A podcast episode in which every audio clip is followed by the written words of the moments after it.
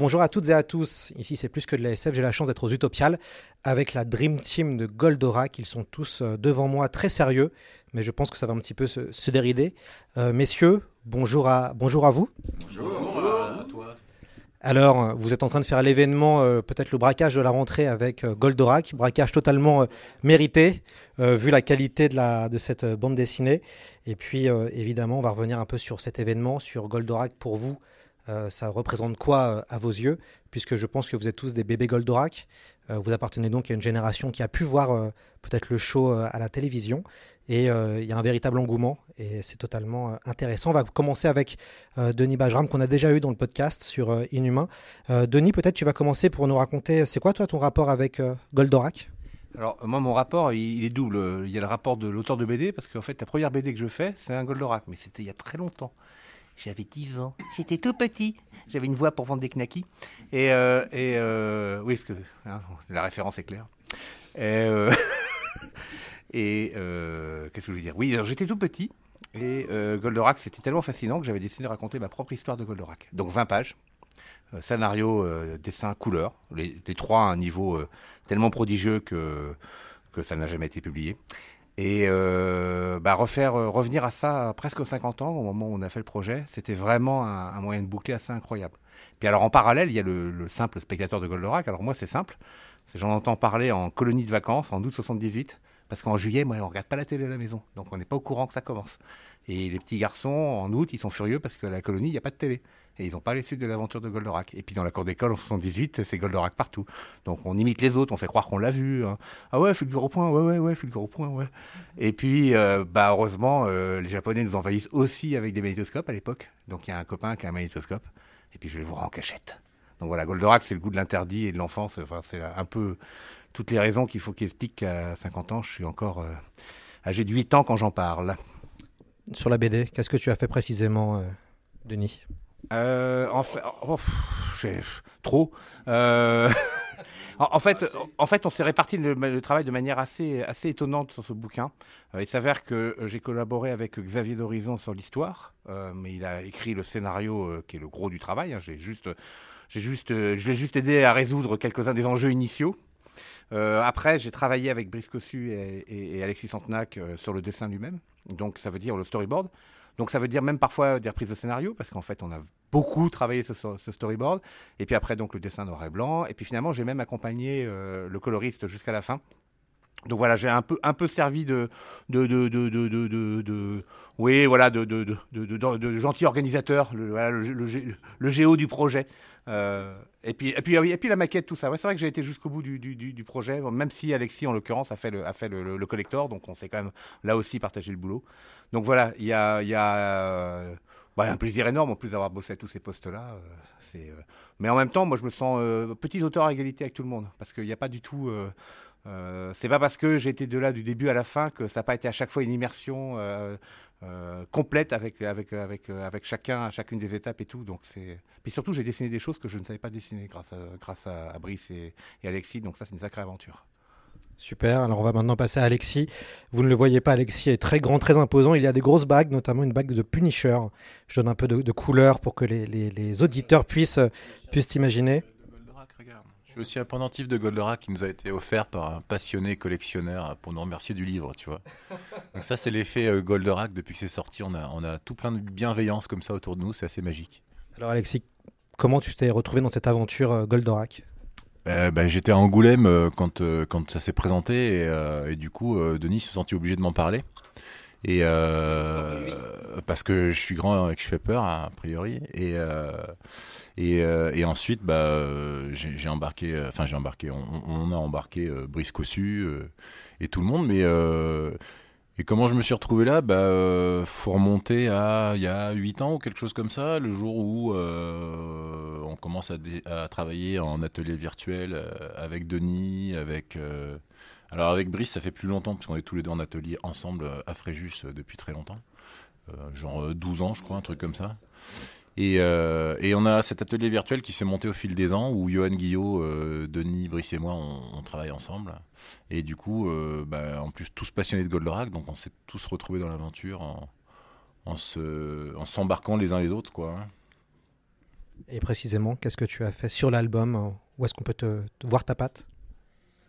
On peut voir ma patte partout et nulle part, comme les autres, parce qu'en fait, on a, on a vraiment fait. Euh, on, a tous travaillé euh, sur tout, en fait, euh, en tout cas au niveau du dessin particulièrement.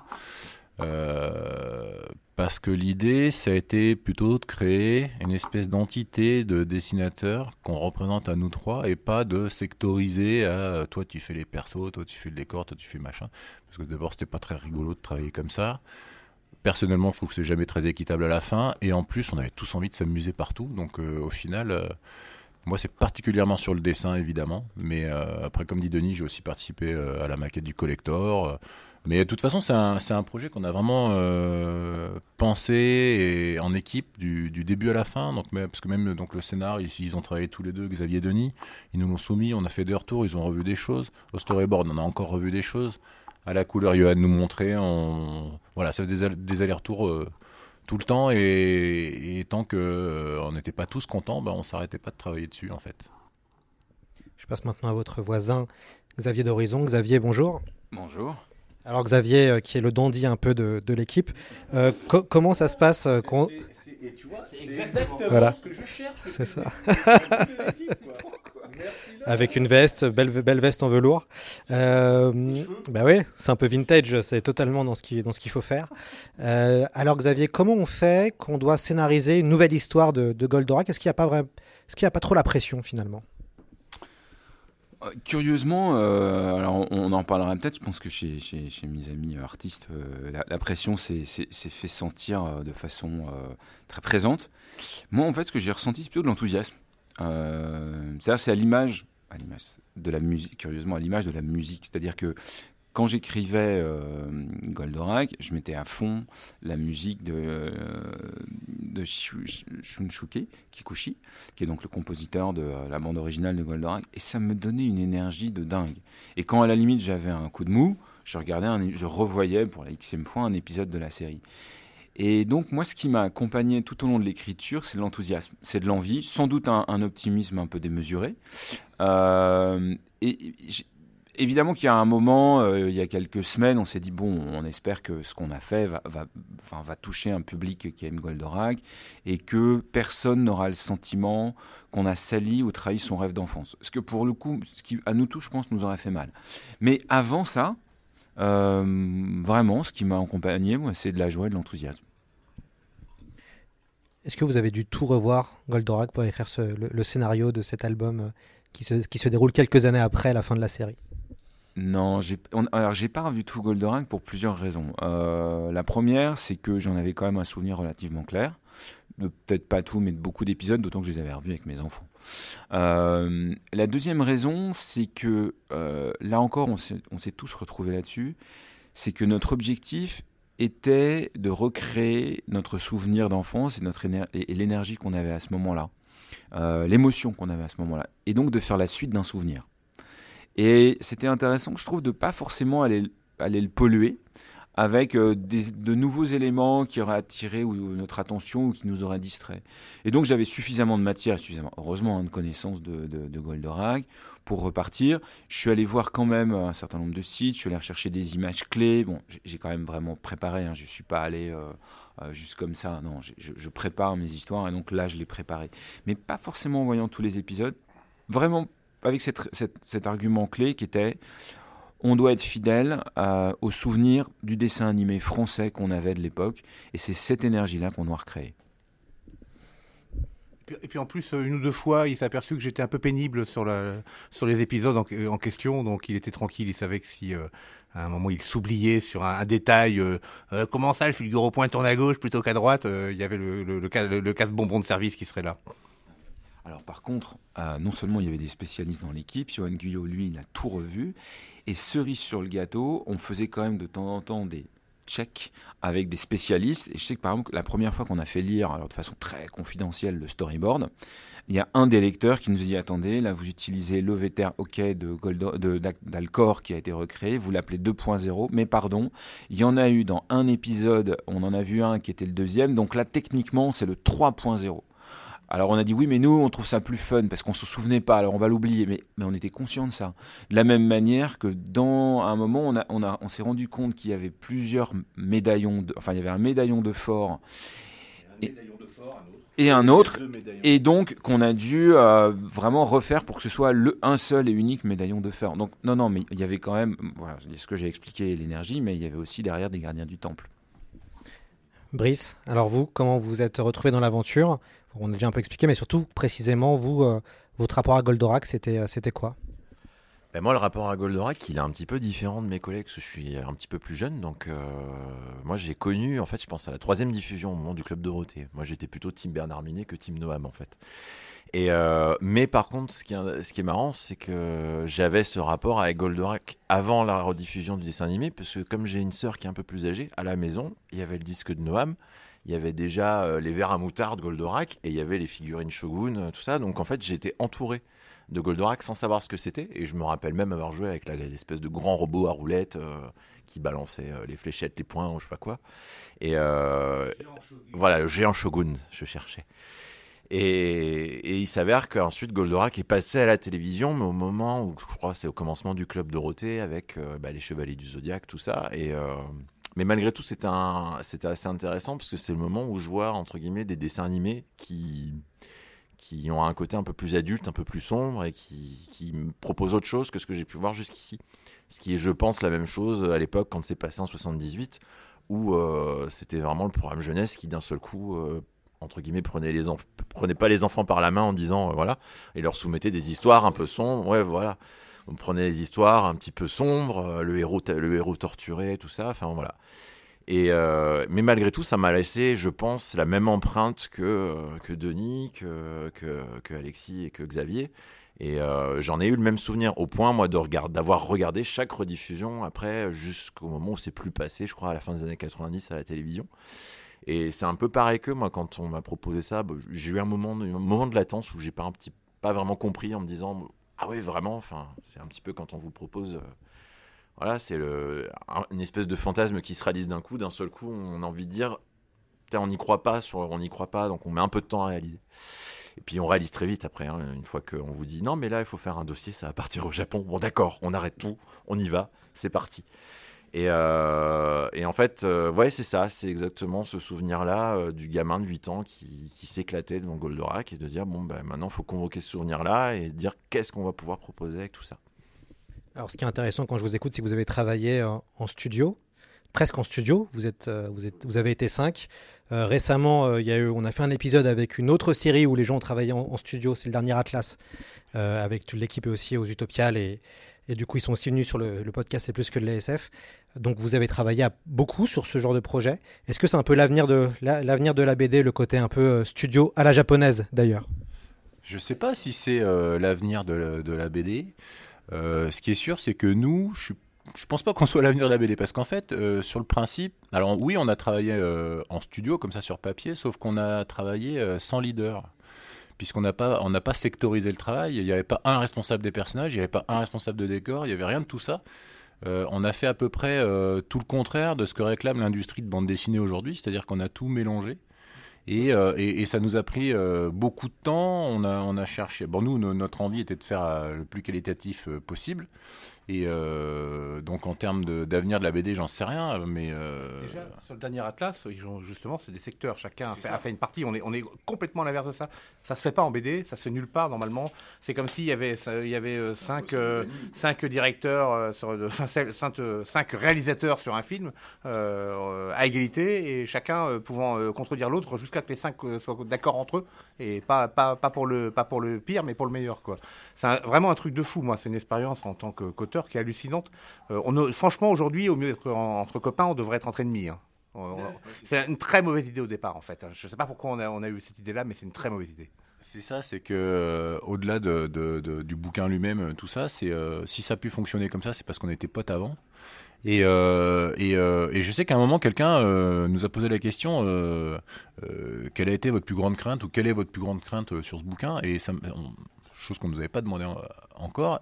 Et j'ai réalisé qu'en fait, moi, personnellement, ma plus grande crainte sur le, sur le bouquin pendant qu'on le faisait, c'était que notre amitié tienne pas le choc, en fait. Parce que il a vraiment fallu que chacun mette son ego dans sa poche à mort, l'enfouisse bien profond pour qu'il ressorte pas, parce que il fallait. Enfin, c'est pas évident tous les jours d'avoir le truc, de finir un dessin où on est content, puis ça passe chez les potes, puis là le pote il fait Ah, mais là, c'est pas que c'est pas terrible, mais je pense qu'on peut faire mieux. Puis, puis toi, du coup, mais alors ça veut dire quoi? Ça veut dire quoi? J'ai fait de la merde Euh, Non, c'est surtout pas ça. Ça veut juste dire on peut y aller. Et je pense que bon, ça nous a euh, tous grandi en tant qu'auteur, ça c'est certain. Euh, je le vois là. Je, je commence à, j'ai, commencé à bosser sur, sur d'autres bouquins. Et je commence à vraiment voir la différence. Euh, mais euh, humainement, euh, on est sorti vraiment grandi, quoi. Et en termes industriels, euh, normalement, un studio, c'est fait pour accélérer les cadences. Et là, on a notre éditeur chez Cana qui n'est pas persuadé qu'on ait exactement choisi cette méthode-là, l'accélération des cadences. Lui, ce qu'il a vu, c'est le bouquin qui n'arrivait pas à sortir de l'écurie, parce qu'en fait, on a passé tellement de temps à reprendre, à refaire et à aller jusqu'au bout. En gros, à la page 80-90, on s'est dit, ah, là, ça y est, on a le réglage. Donc, on a refait les 80-90 premières pages. Euh, pas intégralement, évidemment, mais il y a eu un gros repassage. Il y a des moments, un repassage qui prenait une journée, deux journées, trois journées de boulot sur une planche. Donc on est en train de parler d'un truc de fou. Et, chez Cana, euh, je pense qu'ils se sont demandé à un moment si on n'était pas en train de planter le projet. Euh, Nous-mêmes, je dois dire, hein, on en a parlé avec Xavier. À un moment, on s'est dit, on va, va-t-on y arriver? Euh, Et non pas parce qu'on est en train de se chamailler, mais parce que l'ambition des, cinq cumulés, c'était beaucoup trop pour un seul projet. En gros, on prend un, on prend un guitar hero, on en met cinq côte à côte, et il faut qu'ils arrivent à être gentils entre eux comme des bassistes, quoi. Euh, ça n'existe pas ce genre de groupe. Bon, bah là, là, on a réussi à tenir jusqu'au bout, mais franchement, c'est pas une bonne idée pour l'industrie. Ne faites pas ça, les gens. Ne faites pas ça. Xavier qui a aussi dû voir pas mal de, projets au fur et à mesure de sa carrière. Qu'est-ce que vous en qu'est-ce que tu en penses de, de ça finalement, de cette aventure un peu studio, un peu, euh, un peu différente? Ben, euh, je vais confirmer ce qu'ont dit, ce qu'ont dit mes amis, mais je vais, je vais le reformuler autrement. Euh, on, est souvent, dans, par exemple, dans les, moi j'ai vu ça dans l'industrie audiovisuelle où euh, les gens, pour que ça avance, essaient de, mettre en place des sortes de principes démocratiques où on met tout le monde autour d'une table et puis somme toute, c'est la proposition ou l'idée qui a le plus de votes qui l'emporte. Et je pense que c'est quelque chose qu'on retrouve de partout, comme si le- les voix de chacun devaient compter, en fait, on, et on devait à chaque fin compter le nombre de voix. Et je pense que c'est le, pire moyen en fait de, faire euh, une, œuvre artistique. Je pense que une œuvre artistique doit être une, euh, forme de, dictature éclairée. C'est-à-dire, il faut qu'il y ait euh, quelqu'un qui ait une conviction hyper forte, hyper claire dans sa tête et qu'en mène les autres dessus, éclairé parce qu'il écoute et qu'il soit pas évidemment obtus. Et alors nous, on a, alors ça c'était ma conviction au départ, et nous on a un peu fait évoluer ça, c'est-à-dire que nous on a fait, euh, euh, on a mis ensemble cinq dictateurs éclairés en fait. Donc c'était cinq dictateurs dans le sens qu'ils ont une vision très claire, tout le monde avait une vision très claire de ce qui était bien ou pas, et était absolument pas prêt à faire des compromissions dessus. Et par contre éclairé parce que tout le monde écoutait l'autre dictateur. Et, euh, c'est comme ça qu'on a avancé. Moi, à, titre personnel, et c'est très subjectif, mais je pense qu'il n'y a pas d'autre moyen de faire un, faire un bon bouquin. Simplement, le gros inconvénient que ça c'est plus long et plus cher. C'est bien quand c'est euh, plus long et plus cher. L'argent appelle l'argent, non, euh, sur des projets? Ben, en fait, je pense que d'abord, on a été, euh, faut le rappeler, euh, soutenu par euh, notre éditeur qui nous a laissé quand même une grande marge de liberté hein, sur la pagination, sur la maquette. Voilà, euh, on a, on a, on a vraiment euh, travaillé dans la main dans la main euh, avec euh, Christelle Holland, la directrice générale de Cana, avec Timothée Guénon qui était no- no- notre éditeur sur le projet, en s'écoutant tous et en disant on va tous dans le même sens. Mais, mais parce qu'il fallait cette liberté-là. Et, euh, Et de ce point de vue-là, c'est une expérience géniale, rendue possible, je pense aussi en grande partie, parce que euh, Goldorak est un personnage, une licence qui fédère.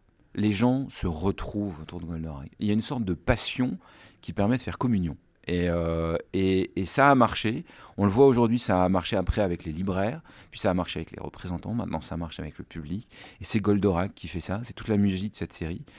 Et donc on voit bien qu'il y avait beaucoup, beaucoup d'ingrédients qui sont plus de l'ordre de, de l'exception que de la généralité en fait.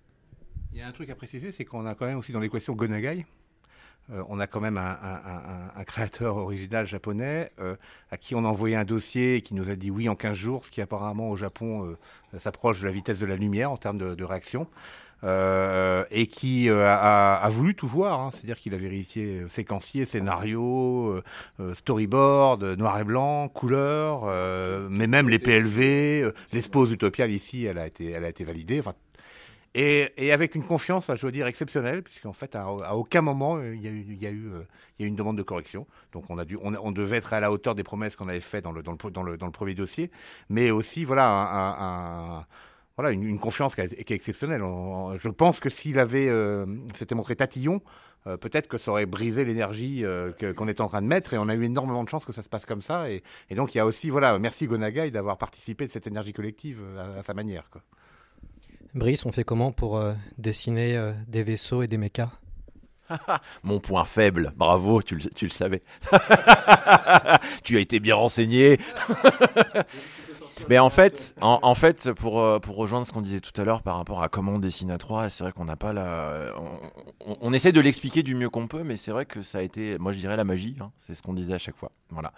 Euh, il est vrai qu'on a tous nos forces et nos faiblesses. Moi, clairement, ma faiblesse, c'est les mechas, mais ce qui est génial, c'est que grâce aux copains, bah, ils m'ont poussé pour aller vers, euh, vers ça et pouvoir être capable de dessiner ça et d'en être très content à la fin. Et ils ont réussi. C'est-à-dire qu'aujourd'hui, maintenant, dans mes projets, je suis content, presque content de dessiner une voiture. Je dis presque.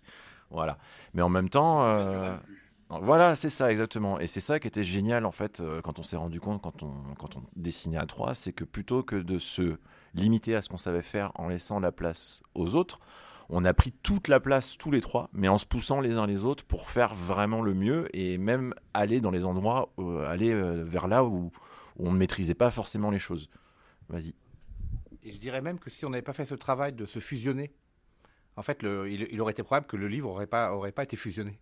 Euh, si on n'était pas capable, nous, de tout dessiner à la fin, ça voulait dire qu'on n'avait pas réussi à trouver un style, un, ton, une cohérence commune. Donc en fait, euh, on, on s'en est pas rendu compte en le faisant, parce que c'est venu comme ça par, par, par, un peu de challenge entre nous, même tout bêtement. Euh, Est-ce que je vais réussir, moi, à faire un Actarus de culture manga sans que ça ressemble à une caricature de, de, de, manga, justement? Est-ce que, est que Alexis va, va, va finalement plonger dans le hard science comme, comme jamais Et ainsi de suite? Et le fait qu'on ait réussi à tout faire à la fin, c'est cette synthèse-là qui a été si difficile à faire, mais qui fait qu'à l'arrivée, je pense qu'aujourd'hui, on a l'impression que cet album, il sort de la main d'un seul auteur. Euh, et, que, bah, quand, et, même d'un seul auteur en termes d'histoire et de couleur, je, parce que la continuité a été jusqu'au bout, et qui, lui donne cette cohérence qui, qui lui permet, je pense, d'avoir cette évidence. Et s'il y a un truc qui devait être évident, c'était bien Goldorak. Quoi.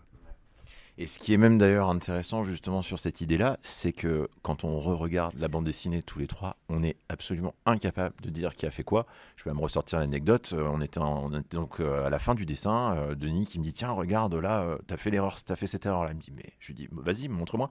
Je dis non c'est toi qui l'as fait. voilà ce genre de choses. Et ce qui est génial, c'est qu'en effet, tout le monde nous dit, mais c'est vrai, euh, ça, fait, vraiment un style unique, donc on est très content de ça. Et ce qui est absolument génial, c'est que pour tous nos proches, chacun de leur côté, par exemple, les proches de Denis disent, ah ouais, on voit vraiment que là, c'est ta patte.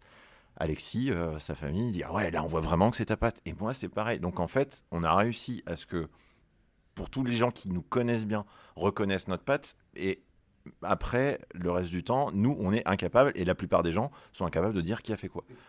C'est drôle, l'éditeur euh, actuel d'Alexis qui, qui m'appelle au téléphone, qui fait oh, je pense, disons, Alexis, qu'est-ce qu'il a bossé sur ce bouquin? Moi, je pensais pas qu'il avait pris une telle importance, mais c'est vraiment un bouquin d'Alexis. Et, et, et pour, pour, lui, c'était Alexis avait pris le contrôle du projet, quoi. et, Alors que et à, contrario, il y a des gens qui connaissent bien le travail de Brice qui disent putain, on voit vachement l'impact de Brice sur le truc et tout, et c'est c'est marrant, quoi. Le, le, le, scénariste avec qui je travaille actuellement, Olivier Boquet, m'a envoyé un petit texto. Il me dit Bon, bah, quand même, c'est quand même ta patte qu'on voit le plus sur les bouquins. J'ai dit, écoute, c'est toi qui le vois, ça me fait plaisir, mais non, je suis pas d'accord. C'est un, peu comme euh, quand tu viens d'avoir un nouveau-né et puis t'as as tes parents qui trouvent qu'ils te ressentent, puis t'as les parents de ta femme qui trouvent que ça lui ressemble à lui, quoi. C'est- exactement pareil. ouais. Vous avez fait comme dans Dragon Ball Z, la fusion parfaite. Faut qu'on fasse des Ouais, figures. ouais. Non, mais à 3, on va être contente. Hein. Sur la, la narration, euh, Xavier, euh, je pense que scénariser une BD franco-belge et scénariser un manga, c'est pas la même chose. Euh, comment euh, toi tu, tu perçois, tu perçois ça, euh, sachant que Goldorak euh, euh, vient du monde euh, japonais. Euh, pour la scénarisation, est-ce que tu t'es tu t'es dit il faut qu'il y ait des côtés un peu manga dans la façon de scénariser ou pas du tout? Tu t'es tu t'es jamais vraiment posé la question et tu t'es dit je vais faire du franco-belge, euh, pas classique, mais euh, je vais faire du franco. Euh, alors il y, a- deux choses. La, première, c'est que en soi, on s'est tous dit dès le départ qu'on devait faire une bande dessinée qui serait à la croisée du manga, du franco-belge et du comics. Tout simplement parce que là encore, l'impression, on est toujours dans une forme de subjectivité. L'impression que nous laissait l'animé Goldorak était que, euh, alors c'était japonais parce qu'on savait qu'il y avait le générique, etc., les- les- les- les créateurs. Mais c'était aussi un peu américain, d'abord parce que ça se passait aux États-Unis, évidemment. hein. Il y avait un ranch, euh, euh, Actarus, c'était un cow-boy, il y avait des chevaux, de la musique, du banjo, et un Mexicain, il jouait de la guitare. Bon, on n'avait pas repéré qu'il y avait le mont Fuji derrière le ranch, hein, étant gamin. Donc, une double influence manga, euh, manga, comics américain, qui était en fait, c'était cette, cette cuisine-là et ce mix qu'on avait en tête. Donc, la première chose, c'est que avec Denis, Alexis, Johan et Brice, on se dit ok, on va recréer la suite de cet imaginaire mix et on doit arriver à recréer en bande dessinée le même mix qu'on ressentait en, en, en animé. Bon. Et la deuxième chose, c'est que en fait, je pense que quand on fait, euh, bon, moi j'ai eu l'occasion de travailler en adaptation d'autres licences. Moi, il y a deux façons de le faire. T'as fait d'autres bouquins, toi? Ben, ouais, vaguement. Mais pas aussi important que celui-là. Et, et en fait, il y a, y a deux façons de reprendre une, euh, une série ou un personnage. Soit on est euh, dans l'imitation. C'est par exemple ce qu'il fait pour Black et Mortimer, les nouveaux Black sont on imite complètement. Ok, très bien.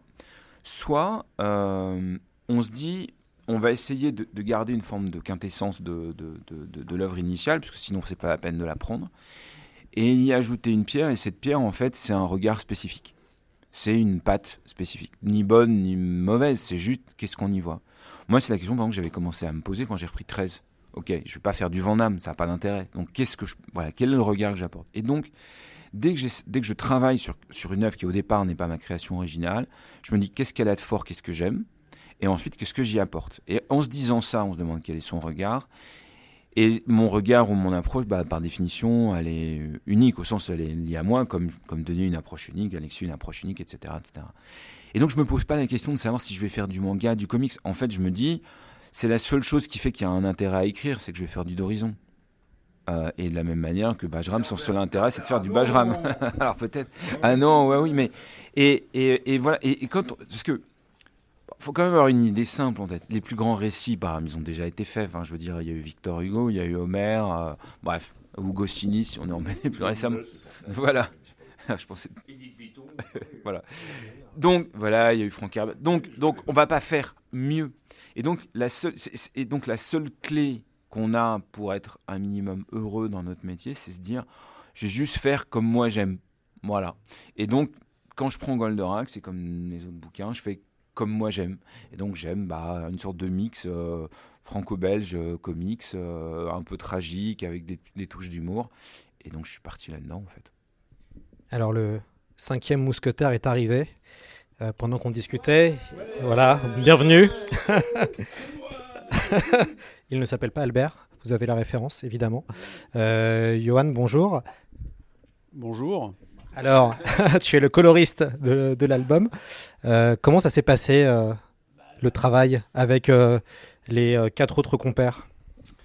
Alors comment ça s'est passé? Euh, Alors le coloriste, il a une, c'est une, la colorisation est une étape euh, un petit peu différente. Alors je sais pas ce qu'ils ont dit. euh, je pense que voilà, comme d'habitude.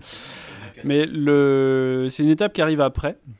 Et euh, donc du coup, j'ai pu faire euh, ce que j'avais envie, bien sûr, dans le cadre de, de, de- ce qui était euh, de ce qui avait été défini, c'est-à-dire qu'on avait, on avait des directions. Et mine de rien, ça n'a pas été facile de mettre en place la couleur telle qu'on l'a décidé finalement dans l'album, puisqu'il nous a fallu à peu près 20 pages de calage, à peu près autant que pour les, le dessin et ancrage. Et bah, ça s'est plutôt bien passé dans le sens où j'ai pu faire un peu ce que je voulais. Et euh, après, on a eu des discussions avec Denis. Qui, alors, il faut savoir que les trois autres sont de très bons coloristes. Hein. Ils savent très bien mettre des couleurs dans leurs albums. Ils ont besoin de personne. Et euh, du coup, c'était bien parce que ça mettait bien la pression dès le début. Mais, euh, mais euh, ça, ça, fait, ça, ça, a un effet, c'est que quand on montre des pages à des gens qui savent comment fonctionne la couleur, ils peuvent vous donner des, retours plus intéressants que c'est beau, c'est pas beau. Et, et on peut s'en servir pour essayer d'aller vers quelque chose qui est encore meilleur. Et en l'occurrence, j'ai beaucoup bossé. Euh, une fois que mes pages étaient faites, en fait, elles passaient sous le regard de Denis, qui a une vision plus réaliste des couleurs, euh, souvent un peu plus sombre. Et euh, ça nous a permis des fois de, régler certains curseurs. Donc en fait, il y a eu vraiment un travail comme ça de, de réétalonnage, de discussion, de est-ce que c'est mieux comme ça, est-ce qu'on va ah, attention, Denis veut intervenir. C'est une étape que moi qui, se rapproche de celle qu'on fait à la fin d'un enregistrement d'un disque, où on, a tous les morceaux, on, fait un rééquilibrage global, on, essaye que tout l'album sonne de la même manière, mais avec les contrastes qu'on veut, etc. Euh, qui est une sorte de, moment où tout est enregistré, tout est très bien, et puis on, monte des petits potards, on en descend d'autres, etc. C'est une sorte d'ultime mixage. J'ai pas fait plus que ça hein, sur le travail de, de, Johan, parce qu'il était déjà exceptionnel. De temps en temps, je lui disais qu'il fallait qu'il arrête d'appuyer sur la pédale d'accélérateur parce qu'il y a un côté, il est capable de faire des choses incroyables en couleur, mais incroyables. Mais il était tellement à fond tout le temps sur la couleur que je lui disais, on va peut-être se faire une scène de repos là, avec des couleurs un petit peu moins intenses et tout. Mais euh, non, c'était, euh, ça, il peut pas le dire lui-même, hein, mais c'est un immense coloriste. Hein. On l'a, on au, départ, c'est une des rares personnes à qui on a montré le, dossier qu'on avait fait pour Gonagai, avec l'espoir fou euh, qu'il allait commencer à faire des critiques. Ce qu'il a fait. Il a dit, oh, mais moi, j'aurais peut-être pas fait la ville comme ça. On lui a dit, bah, t'as qu'à venir bosser avec nous. Donc, euh, euh, et, c'est voilà, c'est pas pour rien qu'il a, travaillé sur quelques-unes des plus grandes BD. Et, euh, il nous a permis de régler un truc qu'on a dû régler sur tout le reste de l'album, qui est le mélange entre la culture pop et la culture réaliste. Ce Goldorak, il vient quand même de 75, on est avant Star Wars, tout ça. C'est le dernier héritier, le dernier avatar de la culture qui donne la fusée lunaire de, Tintin en, damier, ou Star Trek, etc. Tout est encore rond quelque, quelque part, je le dis souvent, mais c'est une, Cadillac de 30 mètres d'eau qui marche. Quoi. Parce qu'on rappelle que c'est 78 en France, mais 75 au Japon, pour, ceux qui ne savent pas. Et donc, euh, bah, en 77, il y a Star Wars, et l'air de rien, c'est un, un, choc sur la, manière de représenter les vaisseaux spatiaux, de faire de la SF, etc. Et derrière, on passe dans une culture plus réaliste. Alors, la notion de réaliste, elle est toujours intéressante, parce que l'air de rien, aujourd'hui, nos objets, un iPod, un iPhone, pardon, un iPad, ça ressemble plus à un objet de Star Trek qu'un objet de Star Wars. Si ça ressemblait à un objet de Star Wars, ça serait rouillé déjà.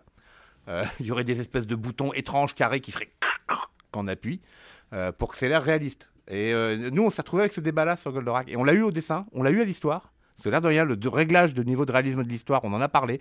moi, je voulais mettre plus d'explications sur comment marchait Goldorak. Xavier, il a dit Oh là Goldorak, il marche C'est tout. Voilà. Et, on a, et, au moment de la couleur, pour revenir à Johan, voilà, on s'est retrouvé à la fin sur l'ultime question de ce réglage entre pop, parce que Goldorak il est pop, hein, rouge, jaune, euh, euh, bleu, enfin on est, on est dans du frontal, et, euh, et en même temps c'est une question réaliste. Voilà. que dire après ça? La musicalité de la couleur, c'est hyper intéressant ce qu'a dit, ce dit Denis. Cette idée de, du flamboyant à moins flamboyant, à créer des moments de pause peut-être pour le lecteur. Est-ce que ça se s'intellectualise comme ça quand vous, colorisez un album? Alors euh, oui, complètement en fait. Faut, oui oui, surtout moi. Euh, la, couleur, euh, c'est un mélange d'émotions et de, de réflexion. En fait, il y, a des, choses en fait. alors là, là, je sors d'une conférence où j'ai parlé de peinture classique, alors que je devais parler de, de couleurs de BD. Euh, euh, y a des, y a des, hum, dans, dans l'histoire de l'art, il y a plein, plein, plein de choses qui peuvent nourrir en fait une vision et euh, des choses qu'on peut mettre, qu'on peut insuffler dans la couleur, qui sont à la fois de l'ordre de la technique.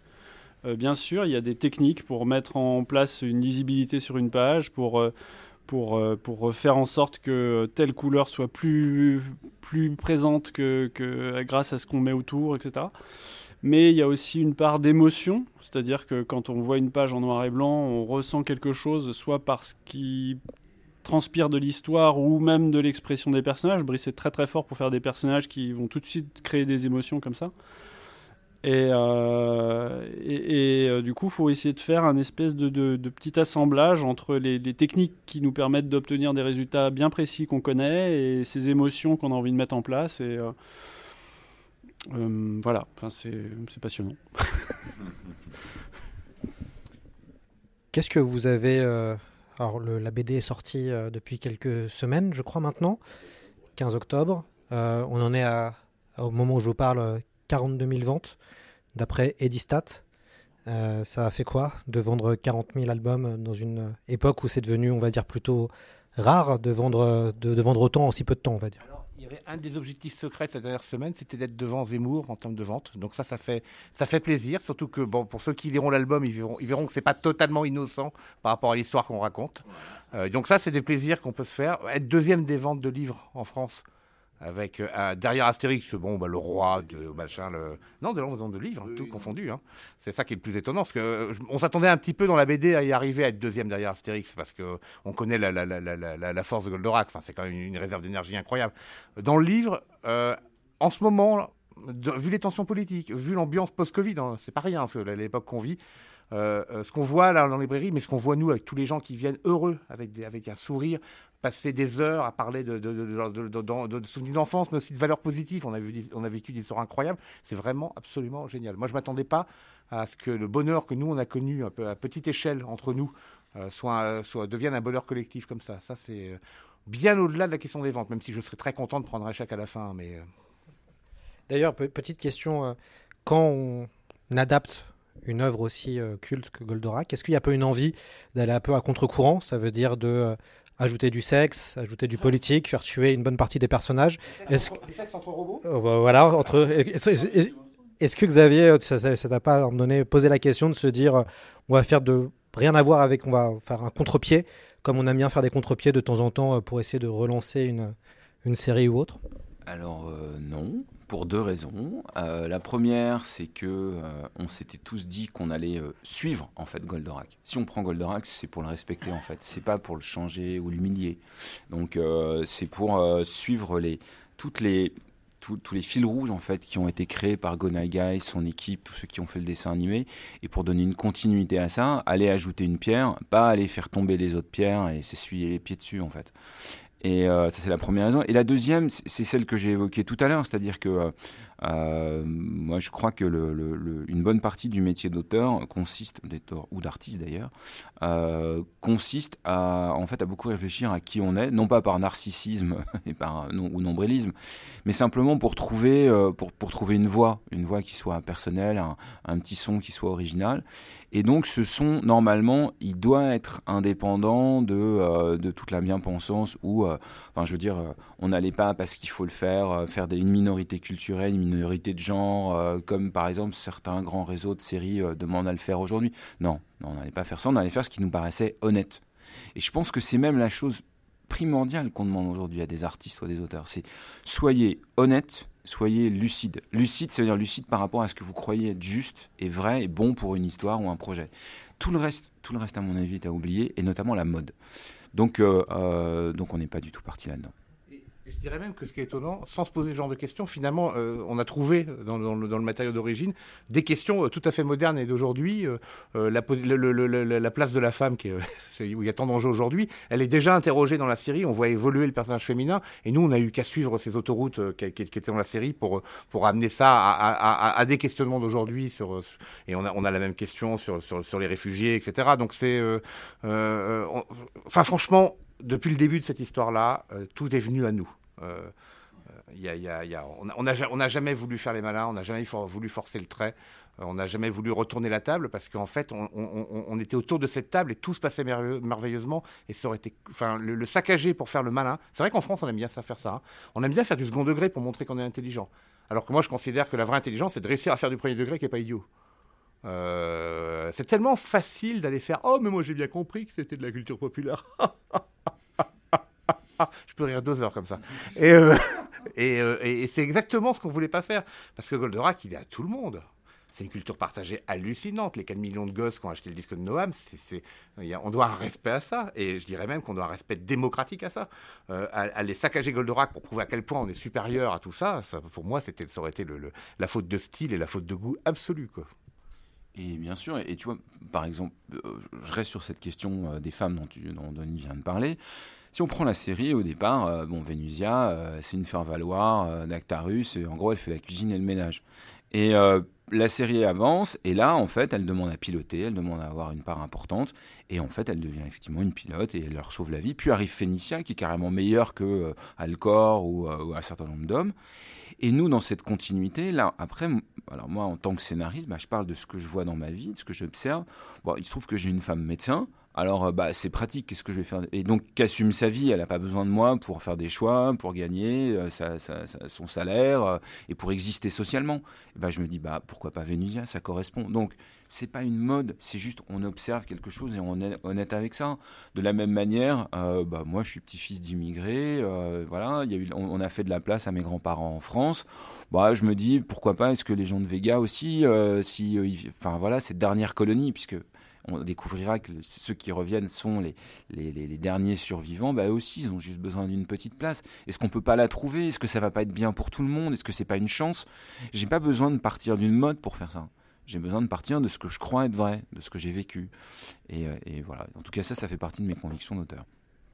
Alexis, euh, c'est quoi le secret de bonnes scènes d'action? Puisqu'il y a de très belles scènes d'action dans votre album Goldorak. Comment ça se construit et comment vous, avez, euh, vous les avez pensées, ces scènes d'action On a dessiné. Ouais, c'est ça. On a dessiné beaucoup trop de fenêtres. Heureusement qu'on travaille sur Macintosh, sinon mon ordi serait passé aussi par la fenêtre en tant que bon Windows. Mais euh... ah, eh, eh, eh. On a souffert de ça pendant trois ans, vous imaginez Ouais. Et euh, bah là, euh, alors bon, euh, le secret d'une bonne scène d'action, euh, je suis pas persuadé de le détenir déjà, mais euh, en tout cas pour cet album, euh, ce qui nous a paru évident, c'est que euh, on, on- on a essayé de dessiner un Goldorak d'aujourd'hui, donc il fallait que les scènes d'action soient des scènes d'aujourd'hui.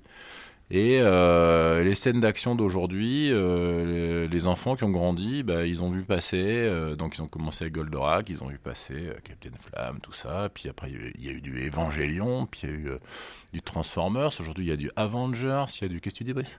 Y a, ouais, après on, a eu Akira, tout ça, je veux dire, tu passes derrière tout ça, donc de toute façon à un moment il faut que ce soit épique puissance X. Et donc euh, ça passe par, euh, par un espèce de gigantisme, avoir, avoir, euh, avoir tout le temps un, référentiel dans l'image par rapport à, la taille de Goldorak, par rapport à pour, pour le mettre, mettre en, valeur sa puissance. et puis, puis après, bah ouais, faut, dessiner beaucoup de fenêtres. Ce qui est- bien, c'est qu'on a, on a dessiné la première passe beaucoup de fenêtres, et puis quand on a été vers la page 80, on a regardé le début, on a dit il n'y a pas assez de fenêtres. Donc on a, voilà, elles sont trop grandes, le Goldorak n'a pas l'air assez grand. C'était vrai, donc on a doublé le nombre de fenêtres sur les pages. Et à des moments, il y avait un qui disait T'en es où sur tes fenêtres? Ça- Je pense que les gens seraient arrivés, ils auraient cru que c'était une boîte de, de vitrier, quoi. Enfin, c'était. Et puis, au- alors, bien entendu qu'il faut que la scène, elle soit visuellement explosive. Alors, il y a dessiner des fenêtres, il y a évidemment tout le travail de mise en scène, de cadrage, la façon dont en fait on va, on va gérer l'ellipse entre les cases. Et puis surtout, euh, il me semble qu'une scène d'action, elle marche essentiellement après, après ça bien sûr, dans ce qui n'est pas l'action. C'est-à-dire, en fait, euh, c'est un enjeu pour qui, pour quel personnage, qu'est-ce que le fait de, euh, de réussir ou pas cette scène d'action va changer pour lui. Et en gros, euh, elle est de l'ordre de la dramatisation personnelle de ce que vivent. Et on voit bien qu'à chaque fois, il s'agit de sauver Alcor, il s'agit de, pour Actarus de vaincre ses doutes alors qu'il est en pleine scène d'action, euh, il s'agit euh, de sauver un père, euh, une fille, bref. En fait, il faut que ce soit humain. Et c'est vrai que là, on peut faire le plus de fenêtres possible, on peut faire des grosses explosions. S'il n'y a pas d'enjeu pour le personnage, malheureusement, tous ces effets tourneront à vide. La réciproque étant vraie, c'est-à-dire que s'il y a une bonne dramatisation mais pas de fenêtre, ça tournera à vide aussi. Il y, avait un enjeu particulier, alors faut le dire après avec, euh, avec cette ces histoires de robots géants, c'est qu'en fait, euh, euh, on les fait pas d'apparence humanoïde pour rien. C'est qu'on arrive à projeter des émotions sur un objet mécanique parce qu'il ressemble à un homme. Et on s'est pas mal de fois posé la question de est-ce qu'on fait passer l'émotion par les pilotes ou est-ce qu'on fait passer l'émotion par le personnage? Et il y, a des scènes dans lesquelles on a peur physiquement pour Goldorak, pas pour Actarius qui est dedans. Euh, je pense particulièrement à la, la- scène où il perd, hein, est-ce qu'il y- on peut le dire, il y a une bataille où il perd. Et à un moment, c'est plus du tout un, robot piloté, c'est devenu un, un- un gé- un géant, un ami géant qui est en train de, s'en prendre plein la, gueule, on peut le dire. Et, euh, et à ce moment-là, on a arrêté de dessiner le- les, pilotes quasiment, euh, parce qu'il fallait qu'on reste au niveau de ce personnage géant. Et puis après, on remettait les personnages au moment où on réintroduisait leurs questions personnelles et tout. Donc c'est un, un- un- réglage jardin dans la scène d'action qui est très étrange. C'est un truc que j'ai pas trop vu justement dans, dans, dans, le, dans le cinéma hollywoodien. Je trouve qu'ils n'ont pas réussi à gérer cette histoire de personnification des, des, des, des, des robots géants. Dans Pacific Rim, on s'attache jamais aux, aux- aux robots. Bon, faut dire qu'on s'attaque pas non plus aux pilotes, ouais, c'est vrai. Donc en fait, on s'attache, on s'attache aux, aux monstres, on aimerait bien qu'ils gagnent. Voilà. Mais euh, euh, c'est euh, voilà, je pense, je pense qu'il y avait un enjeu qui était là. Et euh, et il y avait ça dans le dessin animé au départ. Cette capacité à des moments, c'était Goldorak le héros. Ça devenait, ça, de- ça devenait le, le grand frère qui se bat. Et puis après, on se réintéressait d'un seul coup à, à tous ces pilotes autour. euh. D'ailleurs, on a, on, a, on a eu une discussion euh, assez euh, longue aussi sur, sur le design des yeux de Goldorak, tu te rappelles? Parce que euh, en fonction de, la, de, de- de la, la forme des yeux, alors est-ce que est-ce qu'on les rétrécit un peu, est-ce qu'on les allonge, est-ce qu'on les et parce que ça, ça génère. On s'est même posé la question à un moment est-ce que ça va varier un petit peu selon les scènes pour que l'émotion passe le plus possible. Et, euh, et, et ça, ça participe au, au jeu d'acteur du, du robot qui, qui lui pourtant n'a pas d'émotion. Pareil, euh, on, on a décidé qu'il allait faire peur sur pas mal d'images, ce qui est assez peu le cas dans le dessin animé. Euh, là, il y a des images où c'est un robot effrayant. On a, c'est un robot sorti venu de l'enfer sur certaines images même. Voilà, et on a montré, voilà, on a montré le côté arme tout à fait parce qu'il y avait une discussion là, dans, dans le scénario. Il y a une question de cette question de l'usage d'une arme et de la violence. Et, euh, et ça, voilà, c'est, on a, ça a été un, un long, un long travail de régler, au-delà des scènes d'action, de régler voilà, le- le- la présence de ce robot, même si euh, son âme c'est Actarus. Quoi. Mais c'est vrai que ce que dit Xavier est, très juste, quoi. C'est-à-dire qu'une une scène d'action, bon, bah, faut qu'elle soit bien racontée pour qu'elle fonctionne et tout ça, c'est certain. Mais si la scène précédente euh, fonctionne pas au niveau de l'émotion et tout ça, bah, la scène d'action, elle perd de son impact, quoi. Il y a quelque chose qu'on dit toujours en bande dessinée, c'est que euh, au moment où il y a la grosse explosion, si dans la page il n'y a pas quelqu'un avec les yeux écarquillés, la bouche ouverte par l'horreur, en fait on s'en fiche de l'explosion. Alors que si quelqu'un la regarde et qu'on montre un des personnages en train de la regarder et d'avoir peur, alors on a peur. Donc on voit bien que, que que la présence humaine est indispensable dans la scène d'action pour euh, nous permettre de voir autre chose que oh la jolie boule de feu avec des fenêtres euh, explosées. Et puis j'ai ajouté à tout ça, vous avez, vous avez tellement bien résumé. Euh, moi, il y avait un truc, c'était sur, sur l'hydragon. Parce qu'on parle souvent de Goldorak, mais il fallait qu'on parle un peu de l'hydragon quand même. Le Golgoth, le méchant. Euh, voilà, l'autre. Et celui-là, euh, celui-là, moi, vraiment, je, trouve qu'il reflète vraiment bien euh, toute la psyché du, du méchant avec ses accès de colère. Et lui, pour le coup, j'ai plus réussi à l'investir émotionnellement comme personnage que Goldorak, qui pour moi, malgré tout, reste un robot. Euh, ce que j'ai expliqué tout à l'heure, euh, c'est vrai que dans ces phases de colère, euh, justement dans cette baston où il en met plein la tronche à ce pauvre Goldorak, mais chut, n'en disons pas plus, il y a vraiment ce moment où je dis bon, il faut vraiment qu'il ait l'air effrayant et en colère. Et ça, je trouve que c'était vraiment intéressant de, montrer ça. et en plus, quand il se développe avec sa forme humanoïde, etc. Enfin, il y a. En plus, là- là-dessus, le design de Denis, parce que c'est lui qui s'est chargé du design de l'hydragon, je, je trouve vraiment, mais aux petits oignons, parce que c'est vraiment la némésis de Goldorak. C'est l'antithèse complète. C'est-à-dire qu'on a, un Goldorak euh, très lourd, très puissant, très coloré, euh, euh, et, euh, très mécanique. Un, peu froid presque, et on a un hydragon, et on a un hydragon euh, tout noir, pas de couleur, complètement organique, euh, qui a l'air comme ça tout fin. Enfin, c'est, et ça marche super bien. Et moi, je sais que, enfin, après, moi, j'ai, euh, ils le savent tous. euh, Moi, les, méchants, euh, j'aime bien ça. Et, euh, et cet hydragon-là à, dessiner, moi, ça a été vraiment de pied total. Mais ce qui- est- intéressant, c'est que justement, c'est comme dans la scène d'action. euh, quand on crée le méchant comme ça, dans, évidemment, une des questions fondamentales quand on fait un Goldorak, c'est qui va être le Golgoth. Et il y a à la fois une question externe, c'est quel est le meilleur Golgoth pour lutter contre Goldorak? Ben, Alexis l'a parfaitement expliqué, hein, dur, souple, euh, mécanique, euh, fluide. Et moi, la question que je me pose d'emblée, c'est comment le pilote de, ou les pilotes là en l'occurrence, de cet hydragon vont pouvoir appuyer là où ça fait mal pour Actarus. Et en fait, c'est euh, toujours là où le- le- le- un méchant est particulièrement intéressant. C'est pas tant dans quelle mesure il peut vous casser la figure et dans quelle mesure il est plus grand. C'est dans quelle mesure il peut appuyer sur les défauts ou, euh, on va dire, les éléments tragiques du héros. Et c'est quand il peut appuyer là qui fait vraiment mal. Par exemple, tout le monde se souvient euh, euh, de Seven, euh, le, le- le- le- le thriller. Pourquoi pourquoi le personnage de Kevin Spacey est particulièrement dangereux? C'est pas parce qu'il est costaud, c'est pas parce qu'il est fort, c'est parce qu'en fait, chez chacun, il peut appuyer là où mentalement, moralement, ça fait mal. Et c'est pour ça d'ailleurs que dans le film, il gagne. Et ben de la même manière, on a dû se dire, ok, comment en extérieur, les dragons va pouvoir faire mal à Goldorak? Et comment les pilotes, à travers ce qu'ils vont dire ou penser ou, euh, ou agir, vont pouvoir faire mal à Actarus. Et donc c'est comme dans toute cette histoire, il faut la penser à plusieurs étages. C'est comme ce qu'on disait, c'est que finalement, que ce soit pour Goldorak ou pour l'Hydragon, c'est valable pour les deux, c'est que le ou les pilotes sont les âmes des deux. Et je sais que cette séquence où ils se battent, c'est vraiment l'Hydragon, en plus d'être effrayant visuellement, il y a la voix du pilote qui torture mentalement euh, Actarus à l'intérieur de Goldorak, donc il torture Goldorak par essence. Et c'est vrai que la jonction, en plus des dialogues et des scènes, euh, se font que en même temps, vous voyez comme si vous regardiez Transformers avec le côté euh, les deux robots qui se bastonnent et la ville qui se détruit derrière.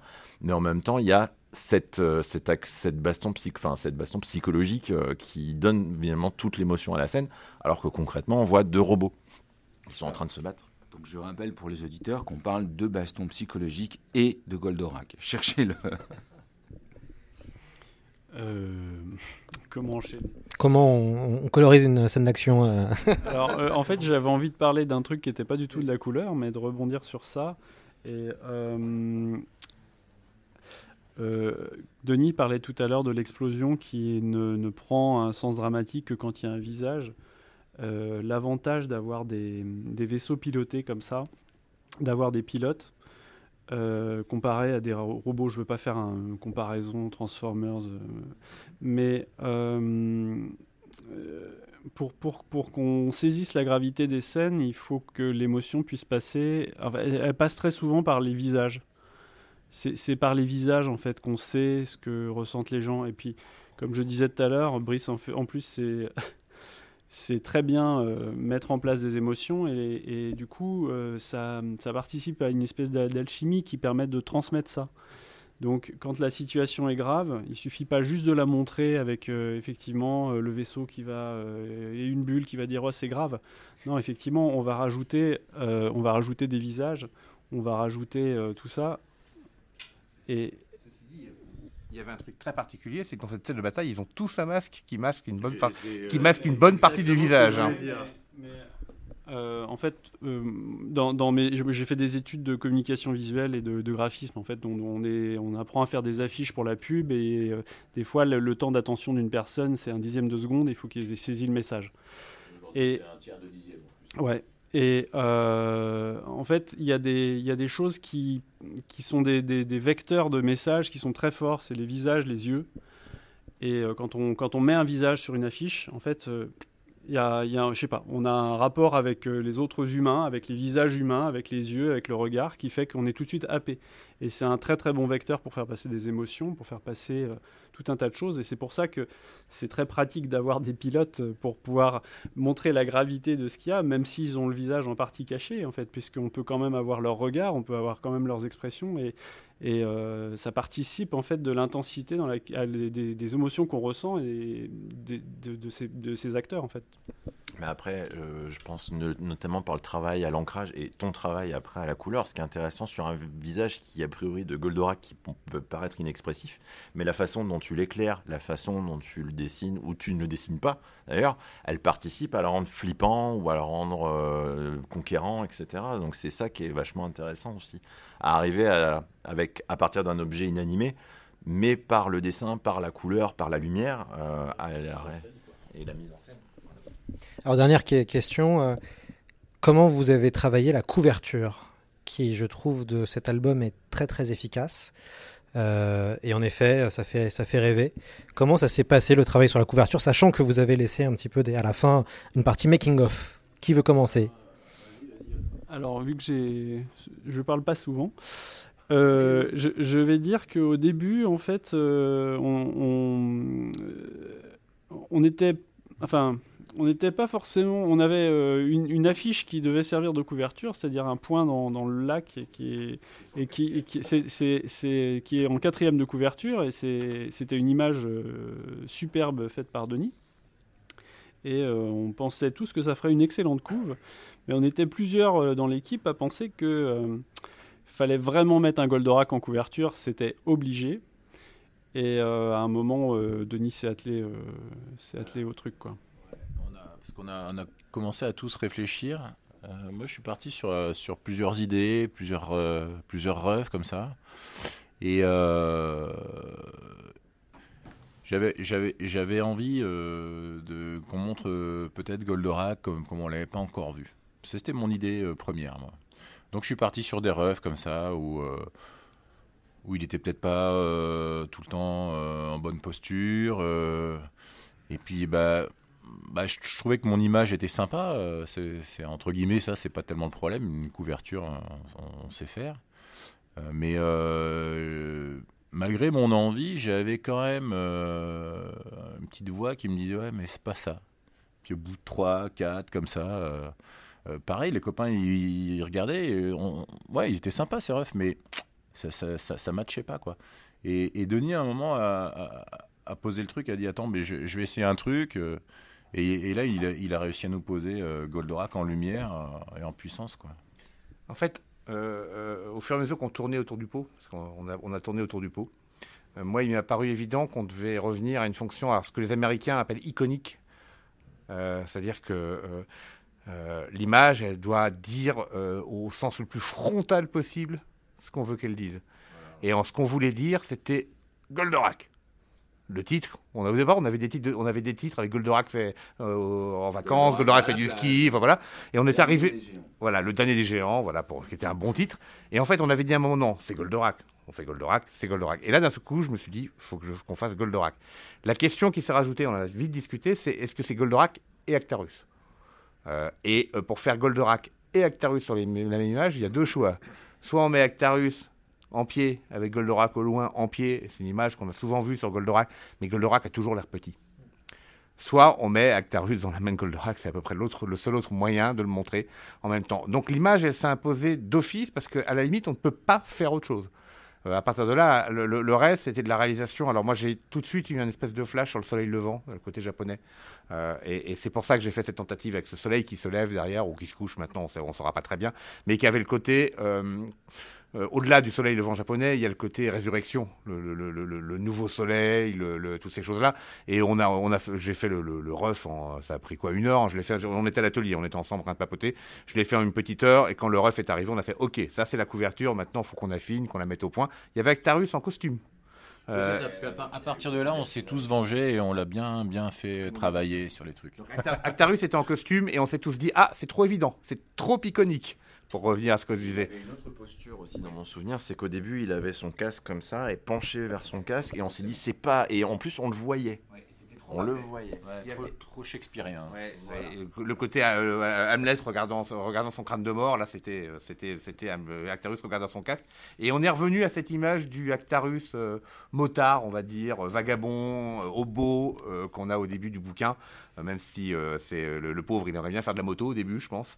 Et euh, euh, voilà, ce Actarus qui a perdu son uniforme, qui a perdu sa, son, qui, a, une barbe, qui est, usée, euh, pour mettre en avant en fait le second message finalement qui permettait d'être au-delà de l'iconique, qui était euh, mais que sont-ils donc devenus? Voilà. Donc on a à la fois la renaissance de Goldorak, à la fois la question de que sont-ils donc devenus, et c'est pour ça je pense qu'elle percute vraiment euh, fortement à la fin, quoi. Alors, si vous avez fait, euh, si vous avez bien écouté, nous sommes 6 à avoir parlé, ce qui est un record sur le podcast. Mais en fait, dans la salle, nous sommes 7. Il y a Timothée, qui est l'éditeur, qui est, qui est présent également, qui nous euh, regarde de loin, mais qui est, qui est quand même pro- proche de nous, qui euh, s'est amusé à superviser ça pendant quelques années, je crois, de 2016 à 2021. bon alors, euh, Timothée, est-ce qu'il y aura une suite à ce Goldorak? C'est à moi qu'on pose la question. Pour une fois, non, pour une fois, vas-y, vas-y, vas-y. Euh, on, on verra, on verra. Moi, j'ai déjà eu un, un super cadeau à travailler sur cet album.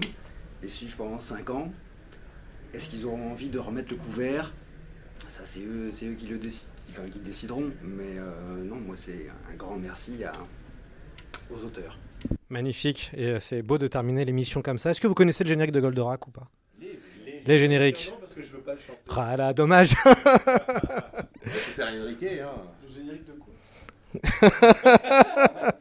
moi, le générique de Goldorak, ça restera toujours celui d'Enrique, parce que comme on l'entend dans les épisodes, en tout cas sur la saison 1, à chaque fois que la bataille commence, il y a le- on, on sent le curseur qui monte avec la musique, qui est le Accours, accours, prince de l'espace, viens, viens nous sauver. On croira à l'opéra euh, raté. euh. C'est- mais il est super générique, il est hyper épique, il ressemble beaucoup au générique, enfin c'est le générique japonais traduit, et, et à la voix, il y a ce côté comme ça, au, au- opéra euh, un peu grandiloquent euh, dans la version japonaise, et Enrique a repris ça à merveille, donc en fait, pour moi, c'est le générique de Goldorak, quoi. Bon, euh, que Noam me pardonne, que, que- que le roi me pardonne. euh, que- Mais celui de Noam, moi je sais que c'était un vinyle à la maison, mais je l'ai jamais entendu dans la série en fait, donc je l'assimile pas du tout comme un générique. Moi c'est une chanson à part. C'est une chanson dans l'univers de Goldorak. Bernard Minet, toi. Moi c'était Bernard Minet, mais Bernard Minet, bon, euh, ça fait, il chantait Goldorak, euh, voilà, c'est. C'est, euh, c'est moi j'ai plus j'ai plus ce souvenir de Enrique dans les épisodes à chaque fois qu'il y avait une séquence d'action quoi. Ce sera la musique qu'on mettra à la fin de, ce podcast. Un grand merci à Xavier d'Horizon, à Denis Bajram, à Brice Cossu, à Alexis Santenac et à Yves Guillot, ainsi qu'à Timothée au fond. Johan, pardon, Guillot, excuse-moi, Johan. Ainsi que Timothée, merci. C'est la première fois qu'on était autant sur un, épisode de C'est plus que de la SF. Et bravo à, à tous, c'est un, l'album est excellent. Et évidemment, je recommande aux éditeurs très fortement d'aller chez leur libraire pour aller découvrir les nouvelles aventures de Goldorak. J'espère qu'on se retrouvera bientôt sur vos albums, euh, sur vos différents projets solo et respectifs, messieurs. plaisir. Merci à toi. Super. Ben, maintenant, c'est à votre tour de travailler. Vous allez pouvoir me faire une dédicace, vu que vous êtes tous les cinq maintenant ici.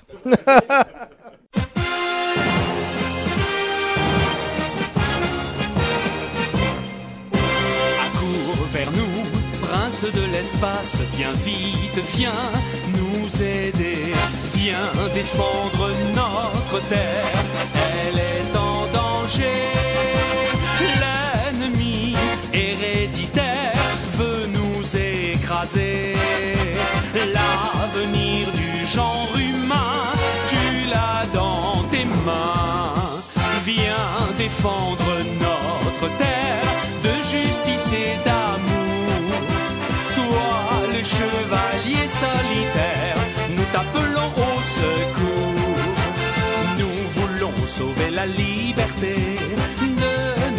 Planète. C'est la seule vérité.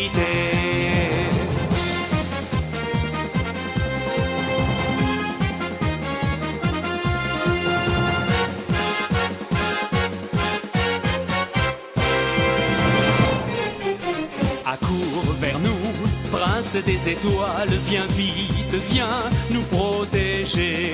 Dans ton merveilleux robot, Tous les assauts, deviens le plus fort. La terre a besoin de toi pour battre Vega. Viens défendre notre terre de justice et d'amour. Toi, le chevalier solitaire, nous t'appelons au secours. Nous voulons sauver la liberté